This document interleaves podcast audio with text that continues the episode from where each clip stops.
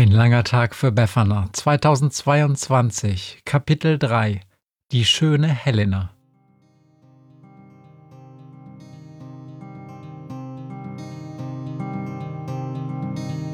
Wenn der Wind einsam durch die Straßen fegt, wenn die kalte Nacht sich auf die Häuser legt, wenn in Fenstern Weihnachtsschmuck ins Dunkel scheint, dann sind Befana und ihre Maus nicht weit.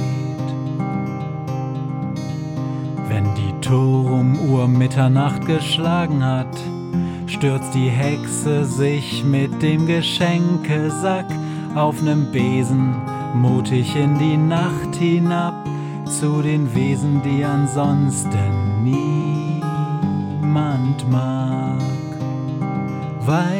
Weihnachtshexe Befana ist für alle Monster da. Alle Ratten, Kakerlaken, Geister, Spinnen, Feuerdrachen, alle unsichtbaren Ungeheuer, Zauberzeitmaschinenbauer freuen sich schon das ganze Jahr auf den Winterwind, denn der bringt eine Weihnachtshexe namens Befana.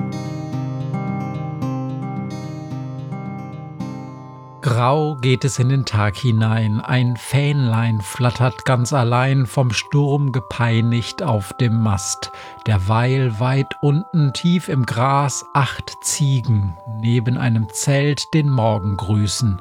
Eine hält ein Schild, so alt vergilbt, dass man kaum Piccadilly lesen kann. Die Krähe nähert sich, sie fliegt ins Zelt, das dunkel vor ihr liegt. Sie lässt sich auf der Haupttribüne nieder, schweigt, macht keine Miene. Krah! ruft Günther. Lieber Scholli, dunkel hier! Ich suche Polly! Und aus finsterem Dekor tritt polternd ein Koloss hervor. Das Auge blind betastet er die Krähenflügel, freut sich sehr, als er den alten Freund erkennt. Er, den man den Zyklopen nennt, Poseidons Sohn, den Polyphem, den niemand kennt und niemand sehen und niemand rufen darf beim Namen, denn das würde ihn enttarnen. Hör mich an! Krächzt Günther. Bitte, nimm mich auf in eure Mitte, denn ich komme dich zu fragen, Bephanas Geschenk zu tragen. Psst, Polly, pass gefälligst auf, wo du hintrittst. Günther hat aufgehört zu zählen, aber ein Dutzend Autos werden es sein, auf die Polly aus Versehen, wie er immer wieder beteuert, draufgetreten ist. Ich hätte einen Paketdienst bestellen sollen, stöhnt Günther. Die leicht zerdrückten Autos sind ihm im Prinzip egal, aber der Lärm, den Polly mit jedem falschen Tritt verursacht, macht es immer unwahrscheinlicher, unbemerkt bis zu Beffanas Haus zu kommen. Sie sind erst nach Einbruch der Abenddämmerung aufgebrochen. Polly hatte darauf bestanden, das Paket selbst zu Befana zu bringen, und Günther konnte den Ruhetag im Zirkuszelt bei Polly und dem Ensemble des Zirkus Piccadilly ganz gut gebrauchen. Seitdem Befana und er Polly und seinen Ziegen zur Flucht von der Zyklopeninsel verholfen haben, sind viele, viele Jahre vergangen. Günther hatte sich zunächst gewundert, dass Ziegen so alt werden können, aber wie sich herausstellte, gehören die vierbeinigen Begleiterinnen, die immer noch mit Polly und dem Zirkus durch die Gegend ziehen, bereits zur Urenkelgeneration. Ihre Vorfahren Colin, Bobby, Sandy und all die anderen sind schon lange tot. Doch auch die Ziegen, die Günther während seines Tages im Zelt kennengelernt hat, sind zumeist schon mächtig in die Jahre gekommen. Tretet ihr manchmal vor Publikum auf? hatte er Polly gefragt, während der abends sein Elefantenkostüm für den Weg zu Beffanas Wohnung anzog. Sowas machen wir nicht mehr, dröhnte Polly. Der Zirkus ist nur noch Tarnung. Das Elefantenkostüm sieht arg mitgenommen aus, mit seinen zahlreichen Flecken und schadhaften Nähten, aber Polly hat darauf bestanden, es anzuziehen. Ein blinder Elefant, der durch die Stadt läuft, ist immer noch besser als ein griechisches Monster, findet er. Günther hat keine Ahnung, ob es für Polly eigentlich noch notwendig ist, sich vor seinem Vater Poseidon zu verstecken, aber was weiß eine alte Krähe schon von uralten Göttern und ihren Familienfäden? Wenn Polly seit so vielen Jahren Versteck mit seinem ekelhaften Vater spielt, hat das wahrscheinlich gute Gründe. Selbst als sie abends unter dem Abschiedsgeblöke der alten Ziegen aufbrechen, kann Günther nicht erkennen, welche Art Geschenk Polly in seinem als Rüssel getarnten rechten Arm hält. Es ist ein unförmiges Paket, schlecht verpackt, in braunes Papier eingewickelt. Auf Günthers wiederholte Nachfragen erntet er auch jetzt lediglich Brummen und Gemurmel. Trotz der zahlreichen Missgeschicke Pollys mit parkenden Autos und diversen Verkehrszeichen kommen sie gut voran und sind nur noch wenige Minuten von Beffaners Wohnung entfernt, als Polly vor einem Schaufenster anhält. Schau mal, sagt er, die Ziegen. Sie stehen vor einem Porzellangeschäft, in dessen Auslage neben Tassen, Tellern und Schüsseln auch hübsch bemalte Porzellantiere zu sehen sind. Fünf Minuten, quengelt Polly. Ich will nur mal kurz schauen. Das Geschäft ist bereits geschlossen, meint Günther, aber Polly raunt nur ein. Na eben, bevor er sanft die vergitterte Glastür eindrückt. Günther überlegt noch, ob er lieber draußen wartet, aber da hört er bereits ein Klirren und Poltern aus dem Inneren sowie ein Ups, sorry aus Pollys Mund. Aber die Alarmanlage ist jetzt auch kaputt. Seufzend fliegt Günther dem Zyklopen hinterher. Polly sitzt fasziniert vor einer kleinen Glasvitrine mit Nachbildungen verschiedener Sagengestalten. Beffanas Geschenk hat er zur Seite gelegt und hält eine aus seiner Sicht winzige Frauenfigur in der Hand bzw. im Rüssel. Das ist die schöne Helena, raunt er Günther zu. Der ist aber erschrocken wieder hochgeflattert. Das Paket mit dem Geschenk hat sich bewegt. Polly, krächzt Günther, was bedeutet das? Sie hat wohl ihren Namen gehört, sagt Polly lächelnd. Er öffnet das Packpapier ein wenig und heraus schaut der Kopf eines kleinen Zickleins. Darf ich vorstellen? Helena, die schöne Helena. Sie ist die Urenkelin von Bobby und Colin. Du willst Befana ein lebendes Zicklein schenken? Günther ist fassungslos. Aber was sagen denn ihre Eltern dazu? Und weißt du eigentlich, wie alt Befana inzwischen ist? Wie soll sich eine, naja, ich sag's wie es ist, wie soll sich eine Hexenoma jetzt noch um eine kleine Ziege kümmern?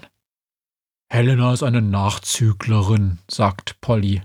Ihre Eltern sind vor einem Monat verstorben und die anderen Ziegen sind alle schon so alt. Befana hat doch ein Händchen mit Tieren. Es ist eine absolut idiotische Idee, krächzt Günther. Leider ist er dabei so laut, dass die kleine Ziege erschrocken aufspringt, sich aus dem Papier herauswindet und einen Satz nach vorne macht. Halt sie auf, ruft Polly. Sie kann verdammt schnell sein. Doch da ist die Ziege bereits laut blökend auf dem Weg zur Ausgangstür. Helena, Polly stürmt ihr hinterher. Er reißt mehrere Regale und Vitrinen um und sprintet, so gut das mit seinem Elefantenkostüm eben geht, der Ziege nach. Günther hopst einige Sekunden fassungslos in dem riesigen Scherbenhaufen herum, den Polly hinterlassen hat, und fliegt los. Es dauert eine ganze Weile, bis Polly und Günther eine Spur von Helena finden. Der Zyklop kommt nur langsam voran, weil er, um unentdeckt zu bleiben, von Baum zu Baum hopst. Das funktioniert eher mittelgut, denkt Günther, wie er an mehreren Passanten mit weit aufgerissenen Augen sieht, die später am Abend noch ihre Hunde ausführen. Von den Hunden ist kein Laut zu hören. Zum Glück verstehen sie recht gut, ab welcher Größenklasse sie besser keine dicke Lippe riskieren sollten. Dann aber hören Günther und Polly von einem kleinen Spielplatz wildes Bellen und auch ein zartes Bäh, bäh. Sie ist da hinten auf der Bank, kräht Günther, doch bevor er herüberfliegen kann, winkt Polly ihn zu sich. Halt! Warte! Die Ziege ist auf eine Bank geflüchtet, die von einem kleinen Rauhaardackel kläffend umkreist wird. Doch bevor etwas Schlimmes geschehen kann, ist eine alte Frau zur Stelle, die den Hund kurz ermahnt. Geh nach Hause, Brutus, und grüß Jessie von mir. Dann setzt sie sich ächzend zu dem Zicklein auf die Bank. Na du, sagt sie und beginnt dem Zicklein den Hals zu kraulen. Bist du weggelaufen? Willst du's mir erzählen? Ich kann eine ganz kleine Pause gut gebrauchen. Das Zicklein antwortet nicht, aber es kuschelt sich näher an die Frau, die sich neben die Ziege auf die Bank gesetzt hat. Soll ich dir mal was zeigen? fragt die Frau. Hab ich heute neben meiner Tür gefunden. Hör mal zu. Sie holt aus ihrer Tasche eine Schachtel und als sie sie öffnet, ertönt eine wohlbekannte Musik. Kennst du das? fragt die Frau die Ziege und statt auf eine Antwort zu warten, deutet sie nach oben in den Nachthimmel. Schau mal, Kleines, so viele Sterne. Kennst du ihren Namen? Nein, ich auch nicht. Na, vielleicht schon ein paar. Siehst du die da? Die Reihe mit den drei hellen Lichtpunkten? Das ist der Gürtel des Orion. Die Ziege liegt jetzt ganz still und legt den Kopf auf den Schoß der alten Frau. Die streichelt die Ziege weiter und schaut nach oben. Und da rechts unterhalb des Gürtels, da funkelt Riegel. Der blaue Stern, siehst du ihn? Wenn wir jetzt ein Teleskop hätten, dann könnten wir dahinter einen Nebel erkennen, der heißt Hexenkopfnebel. Den habe ich mir natürlich gemerkt. Ich habe zu Hause in der Kammer einen Sack voller Sachen stehen. Ich wette, da ist irgendwo auch ein Teleskop dabei. Die alte Frau erhebt sich langsam. Was meinst du? sagt sie. Wollen wir schauen, ob wir in dem Sack noch etwas für dich finden? Die Ziege springt auf. Potzblitz, sagt die Frau, immer langsam. Wir sind ja nicht auf der Flucht.